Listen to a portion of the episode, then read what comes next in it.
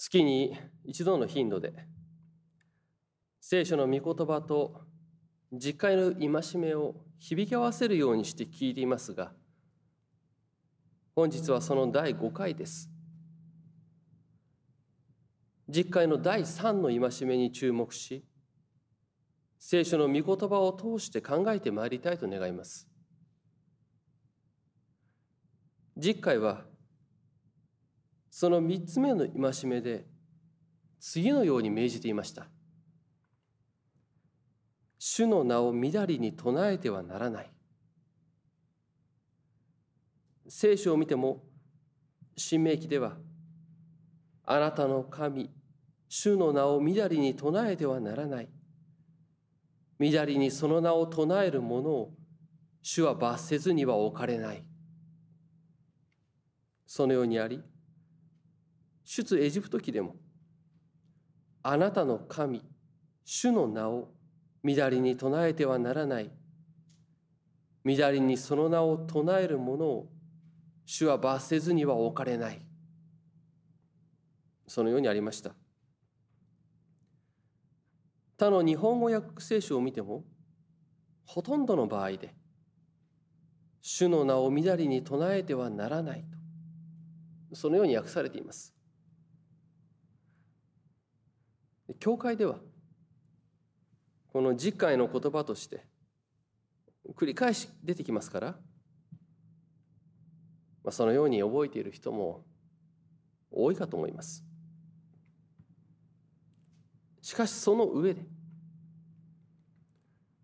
改めてこの言葉に思いを向けていくときに一つ疑問が出てきます。そもそも「みだりに」とはどのようなことでしょうか、まあ、聞けばなんとなくイメージするというものはあるかもしれませんが最近では普段の日常会話の中で使用する機会はほとんどない言葉かと思うのです。法令やニュースの中で使用されるのを聞いたり見たりする程度ではないでしょうか。この「みだりに」という言葉を国語辞書で見てみますとむやみやたらに勝手に正当な理由なくなどとありました。この意味によれば実会の主の名をみだりに唱えてはならないというのはむやみやたらに正当な理由なく必要もなく勝手に主の名を口にしてはならないどのようになるでしょうか。そうしますと私たちが主の名を口にする時のことを振り返らなくてはなりません。私たちが一番主の名を口にするのは祈りの時でしょう。祈りに熱心な人ほどその回数が多くなる傾向があるかと思いますが自分が祈る時に主の名を口にすることはこれに当てはまるのかと。そう不安にもなるかもしれません。祈りの中で何度も主の名を呼ぶことはいけないことなのでしょうか。祈りについて考える時主が教えてくださった祈りに帰る必要があります。主イエスは弟子たちに主の祈りを教えられましたがその際に次のように言われていることがマタイによる福音書6章に記されています。あなた方が祈る時は違法人のようにくどくどと述べてはならない違法人は言葉数が多ければ聞き入れられると思い込んでいる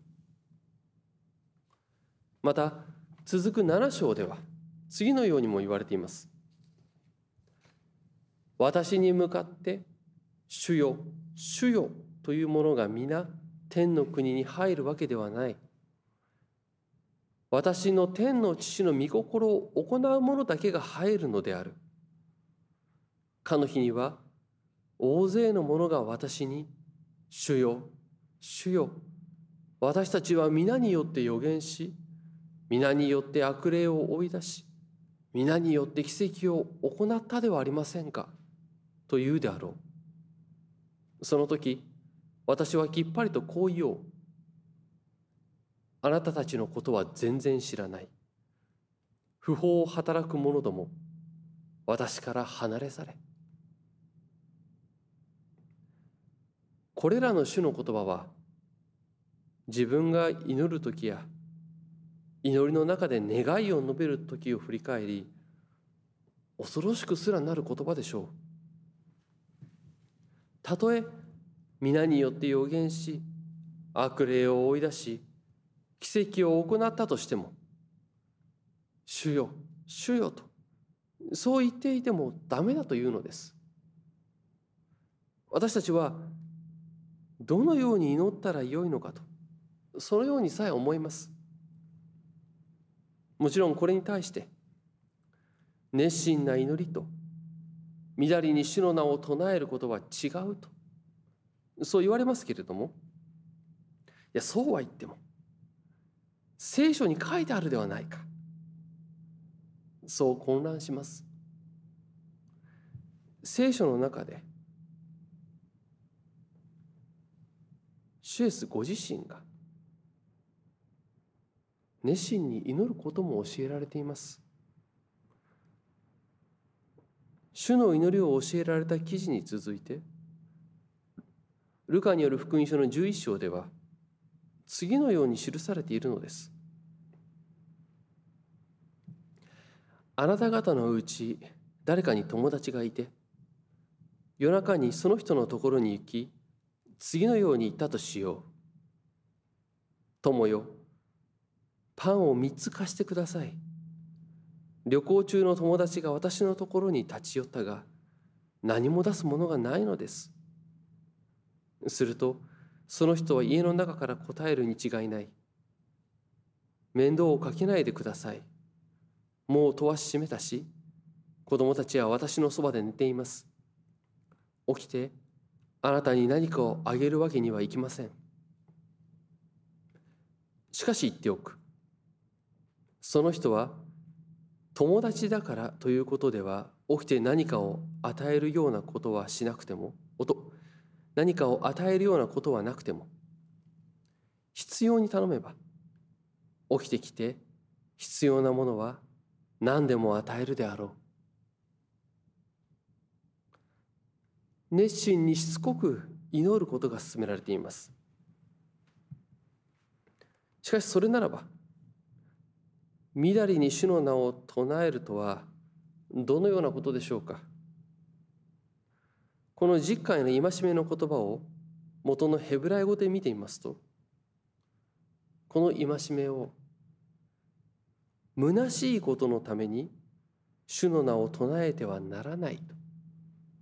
そのように訳すこともできます。つまり主の名を何度も用いて祈ることがいけないと。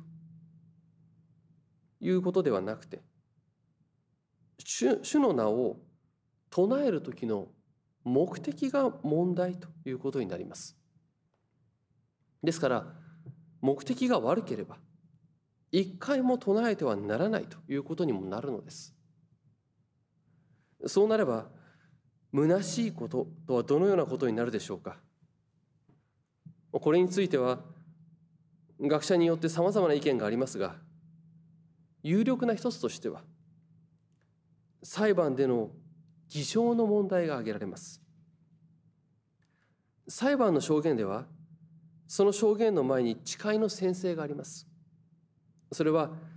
主の名によって真実を証言しますというようなものであって証言の真実性を主の名によって誓うのです。ですからそのように主の名によって誓っておきながら偽りの証言をすればそれは主の名を汚すことになるのです。これは細かい聖書の中の単語の使い方によっても裏付けられます。聖書の中で「虚しい」との言葉が偽証について用いられていますし主の名を唱えるという時の唱えるという言葉も祈りの中で主に向かって呼びかける時の言葉というのとは違う言葉なんです。ですから祈りの中で熱心に主を呼ぶことと実会で戒められているみだりに主の名を唱えるということは、まあ、あるいは虚しいことのために主の名を唱えてはならないということは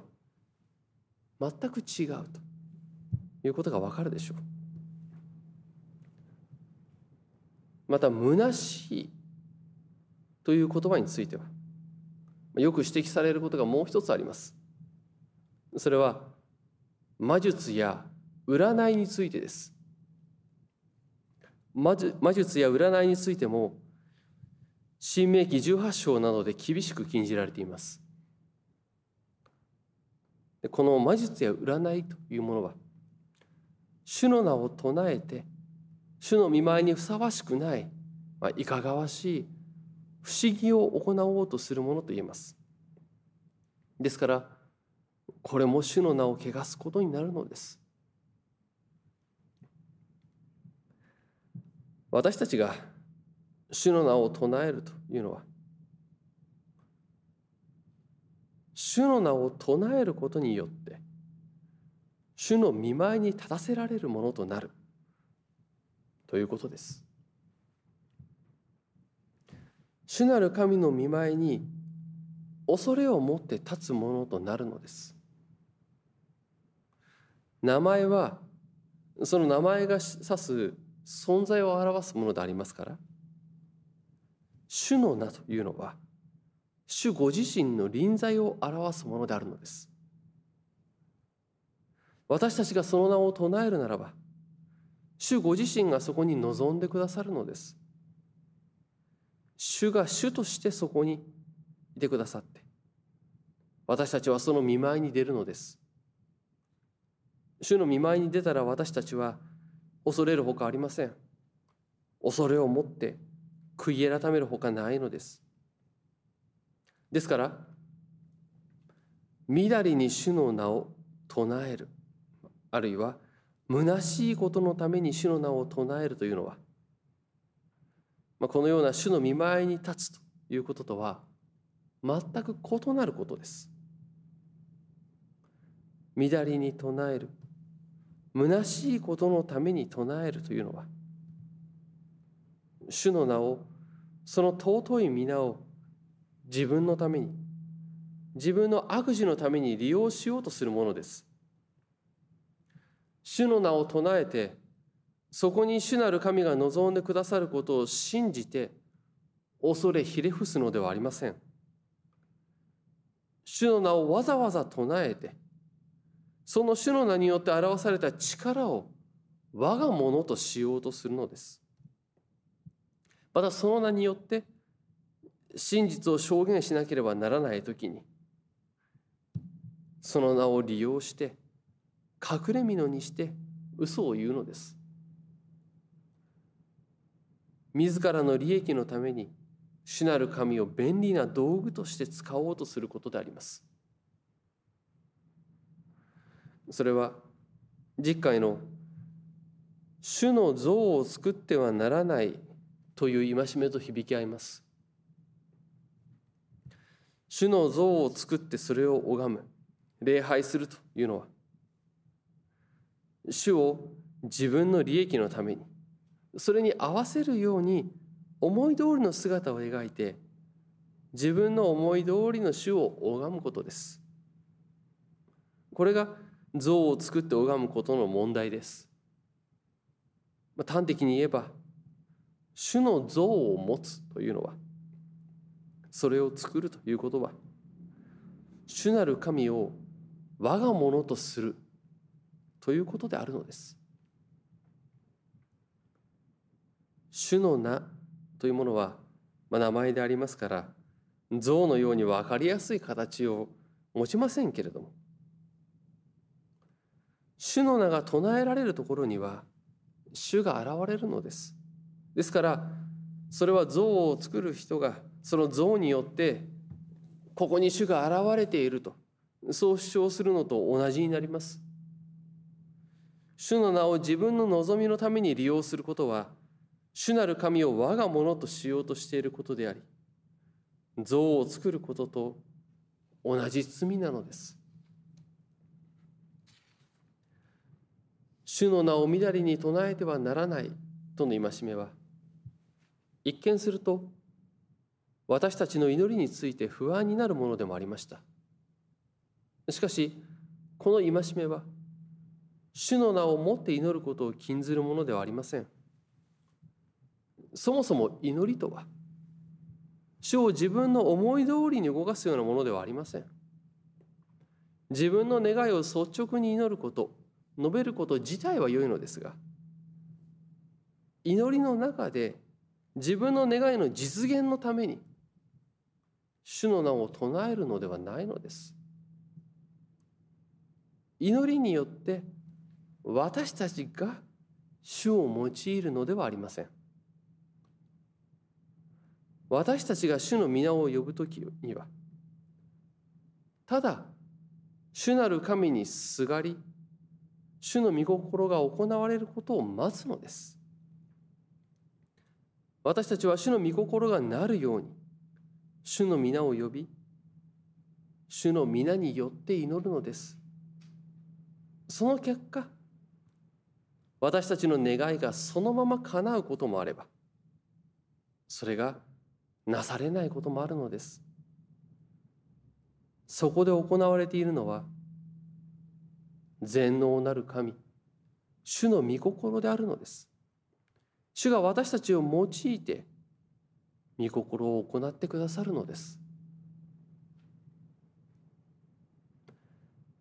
主の名を呼ぶことについて、主イエスもとても厳しいことを言われています。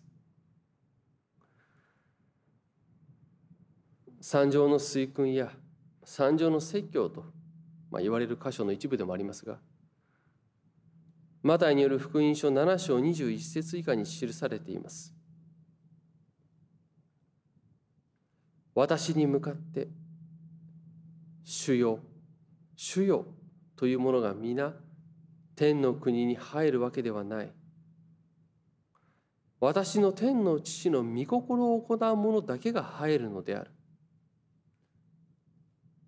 かの日には、大勢の者が私に、主よ、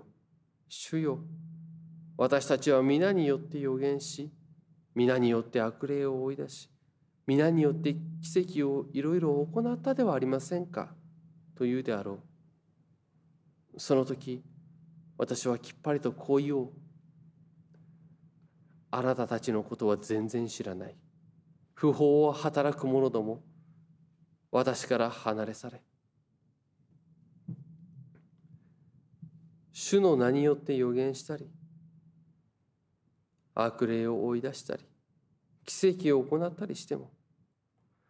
父の御心を行わなかった者たちは主の名を唱えていながらも